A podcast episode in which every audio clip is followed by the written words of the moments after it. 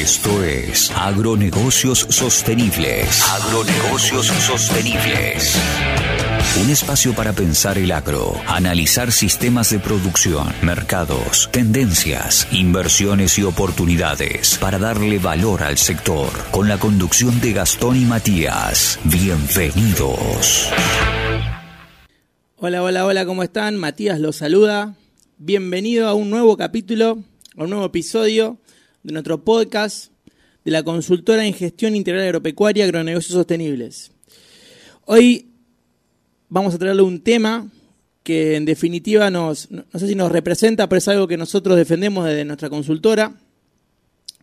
Y es algo relacionado con, con, algo que escuchamos por ahí, que nos dicen muchas veces que la innovación es a veces hacer algo nuevo. Y no siempre es hacer algo nuevo. Muchas veces hacer algo distinto, mejorando o aprovechando lo que ya se hace. Es un concepto de, del, del, emprendedurismo que, manejamos. Así que bueno, Gastón le está hablando, la idea es también un poco combinar los últimos dos o tres episodios que estuvimos hablando de, de, ganadería, estuvimos hablando de maíz. Y bueno, y acá se presenta una oportunidad. Eh, este capítulo lo, hemos denominado más que un doble cultivo. Eh, la idea es tratar de, integrar la cadena hacia adelante y poder aprovechar el recurso más limitado. Que es la tierra. Que es la tierra. Entonces, eh, Hoy Mati hizo, tiempo atrás, con, en los capítulos anteriores, hizo una referencia de, de un índice que tiene que ver respecto a, al tiempo. Y nosotros cuando hacemos maíz de primera, nos enfocamos en un cultivo, pagamos un alquiler o, o, evaluamos el negocio de forma anualizada. Tal cual. Y podemos, o sea, un cultivo que dura cinco meses, si quieres seis con un barbecho. Y podemos ahí en realidad sacarle provecho por rotación, seguramente después del maíz de primera vienen las hojas de primera, tenemos, un tenemos ocho meses parado el lote que podemos darle un valor agregado eh, porque realmente coincide mucho, coincide mucho con lo que es la actividad de ganadería. ¿Cuál es la propuesta que estamos llevando en algunos, en algunos campos? eh, es agregar al, al, cultivo de maíz de primera antes de su, antes de su cosecha. Estamos hablando allá en enero, febrero, más que nada. Incorporar, ya sea por medio de una, de una, una pulverizadora tipo altina eh, o por avión, incorporar avena o, o raigras junto con vicia para que se pueda implantar y al momento de la cosecha del maíz tener un verdeo de invierno implantado eh, que nos va a dar la posibilidad de darle valor a, a, la, a, nuestra actividad y agrandarnos hacia adelante.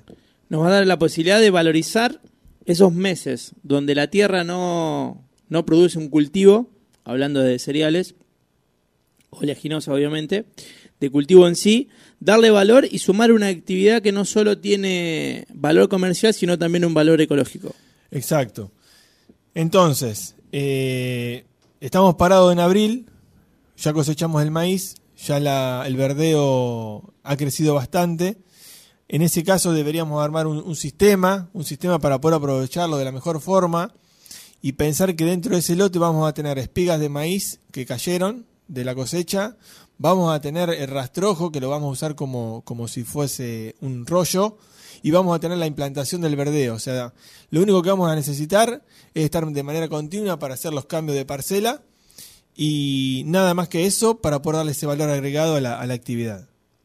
Es una forma de ser más eficiente en la explotación de un recurso sin dejar de ser sustentable, que es algo, es una combinación de lo que nosotros planteamos siempre. La sostenibilidad del negocio va con todos los ambientes, la mejor utilización de los recursos para obtener la mejor rentabilidad, cuidando de la mejor forma posible el recurso más escaso, que es la tierra. Esto va a agregar un montón, esto agrega un montón, ya sea a nivel biológico, y acá, ¿cómo, cómo, se, ¿cómo se engancha con la ganadería? Bueno, ahí hay varias opciones. Tenés gente que ya tiene su propio rodeo y tenés gente que nunca lo hizo.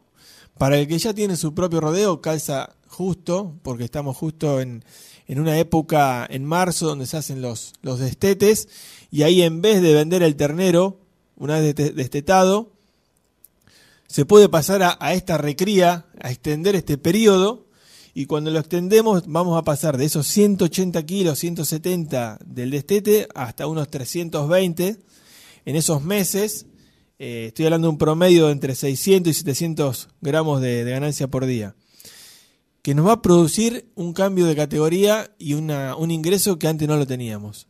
Al menos no estaba contemplado en, en las actividades de forma tradicional. Y sin modificar nada de lo que ya veníamos haciendo en este caso. Solamente estamos agregándole una, una tiempo a ese ternero.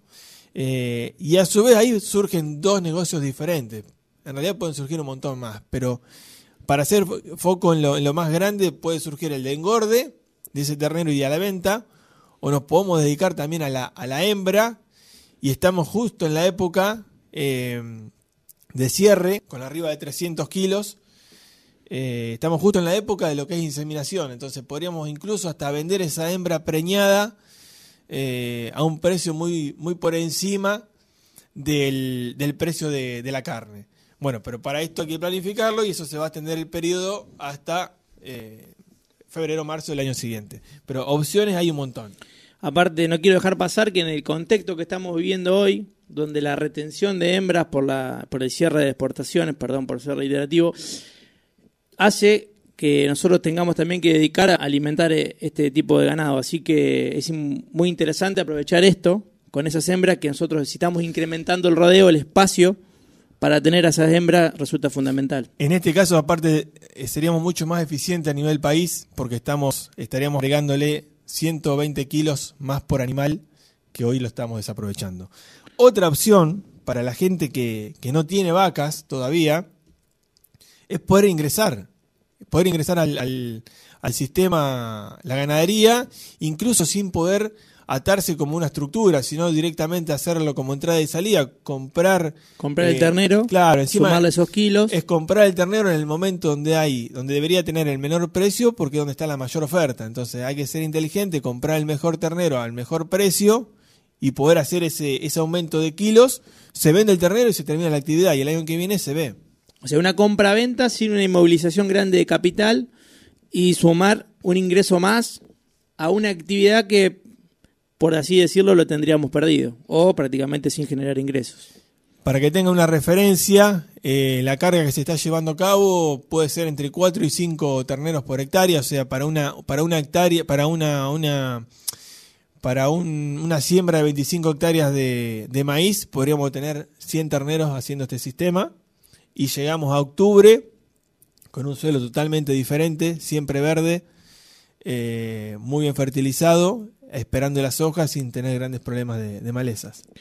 Y esto hasta mejora los costos del cultivo siguiente. Exacto. Esto mejora en todo sentido, mejora a nivel de, de una, una aplicación menos de, de herbicida, a nivel de fertilidad, a nivel de respuesta 100%. Nosotros tenemos esa premisa de ser lo más eficiente posible, mejorando nuestro recurso, siendo lo más eficiente y tratando de generar la mayor rentabilidad posible para que el negocio y el sector siga siendo atractivo y, y- y no nos vayamos para otro lado. Y pensemos algo, Matías hoy mencionó de una rentabilidad del 50% eh, para maíz de primera. Imaginen si agregamos Si, esta agregamos, actividad. si consideramos el, el ingreso neto que nos deja esta actividad o minimizamos el prorrateo de, de arrendamiento, por- a- asignándole el costo a la otra actividad, mejora el margen operativo y ni hablar de la rentabilidad. Exacto, exacto. Así que bueno, eh, esperemos que le haya interesado. Es un tema que, no- que nos interesa mucho, lo estamos trabajando. Si ustedes se están dedicando a la ganadería, no dejen de consultarnos. Si quieren ver cómo, cómo poder implementarlo, no dejen de consultarnos. Escríbanos, suscríbanse, contáctenos y lo estamos esperando. Recuerden nuestro mail. Hola agronegocios.gmail. Algo muy interesante, nos pueden encontrar en una aplicación que se llama Agrodisponible, está para la Play Store. Es una, es una aplicación donde tenemos, además de nosotros de generar contenido, eh, participamos en la, como usuario y en la prestación de servicios. Así que los invitamos. Así que bueno, eh, los esperamos en el próximo episodio. Muchísimas gracias. Chau, chau.